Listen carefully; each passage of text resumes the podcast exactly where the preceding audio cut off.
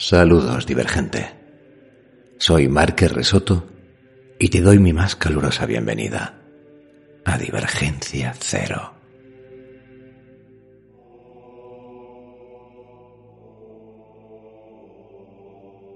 Nos vestimos hoy en Divergencia Cero de riguroso luto. Abrimos el libro de Salmos por la página 51 y al unísono decimos Miserere mei, Deus. Ten piedad de mí, Señor.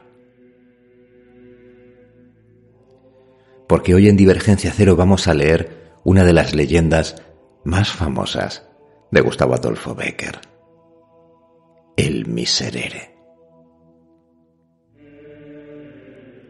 Estará a cargo de la lectura nuestro colaborador Santiago Rivas.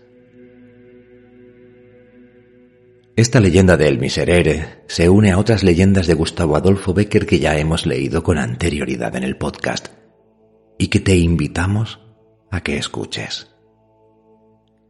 El Monte de las Ánimas, Los Ojos Verdes, El Rayo de Luna.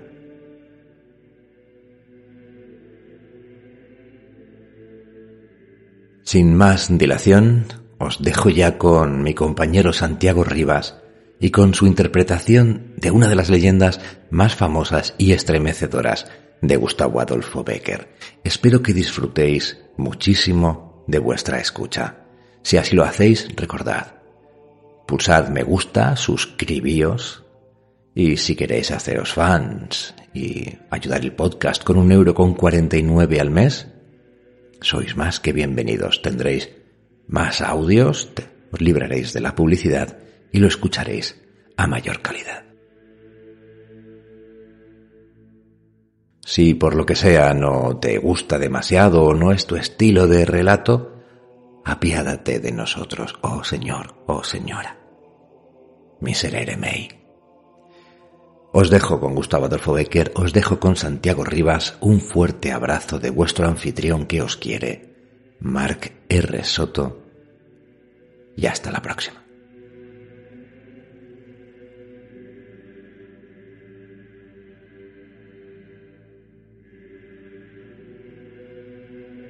El Miserere de Gustavo Adolfo Becker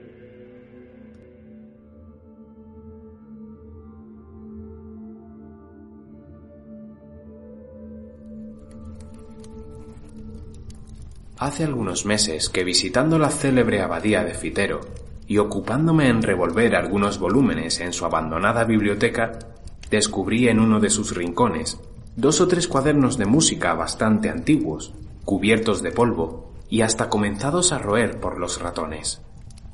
Era un miserere.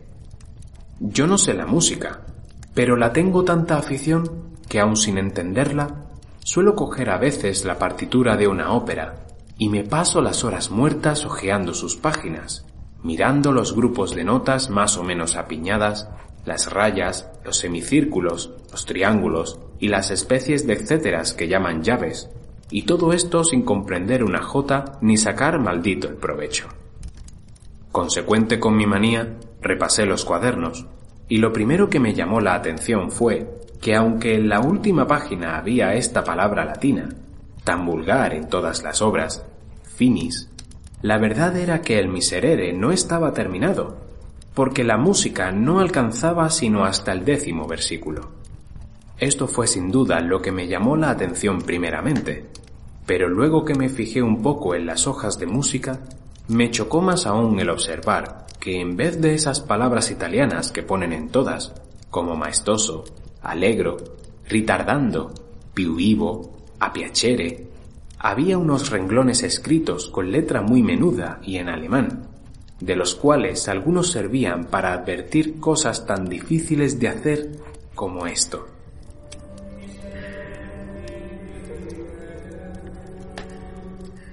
Crujen, crujen los huesos, y de sus médulas han de parecer que salen los alaridos. O esta otra, la cuerda aúlla sin discordar, el metal atruena sin ensordecer. Por eso suena todo y no se confunde nada. Y todo es la humanidad que solloza y gime. O la más original de todas, sin duda, recomendaba al pie del último versículo. Las notas son huesos cubiertos de carne, lumbre inextinguible, los cielos y su armonía. Fuerza, fuerza y dulzura. ¿Sabéis qué es esto? Pregunté a un viejecito que me acompañaba al acabar de medio traducir estos renglones que parecían frases escritas por un loco. El anciano me contó entonces la leyenda que voy a referiros. 1. Hace ya muchos años, en una noche lluviosa y oscura, llegó a la puerta claustral de esta abadía un romero, y pidió un poco de lumbre para secar sus ropas, un pedazo de pan con que satisfacer su hambre, y un albergue cualquiera donde esperar la mañana y proseguir con la luz del sol su camino. Su modesta colación, su pobre lecho y su encendido hogar, puso el hermano a quien se hizo esta demanda a disposición del caminante, al cual Después que se hubo repuesto de su cansancio, interrogó a... ¿Te está gustando este episodio? Hazte fan desde el botón apoyar del podcast de Nivos. Elige tu aportación y podrás escuchar este y el resto de sus episodios extra. Además, ayudarás a su productor a seguir creando contenido con la misma pasión y dedicación.